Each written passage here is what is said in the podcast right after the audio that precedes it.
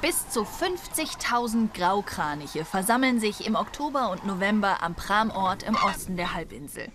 Sie kommen aus Skandinavien und dem Baltikum und fressen sich Energiereserven für ihren langen Flug nach Süden an.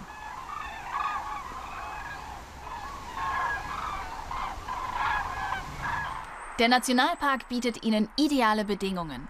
In den flachen Boddengewässern und Feuchtwiesen finden die Kraniche Schutz und Nahrung.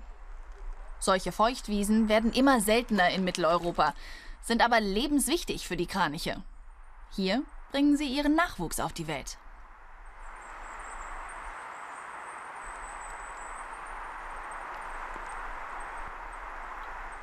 Während der Brutzeit bauen die Kraniche ihre Nester in Gewässern.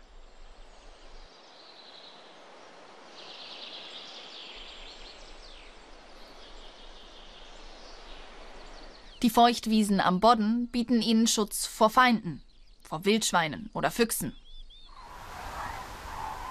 Vogelschützer begleiten und beobachten die Vögel. Sie beringen die Jungtiere und statten sie mit GPS-Sendern aus. So erfahren die Forscher viel über ihre Flugrouten und Nistplätze und können die Kraniche noch besser schützen.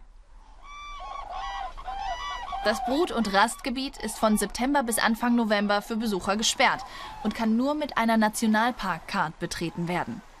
Die Vögel sollen ihre Ruhe haben. Wer nichts stören will, kann die Kraniche auf einer Fahrt mit dem Schiff beobachten. Startpunkte sind die Häfen in Prero und Born.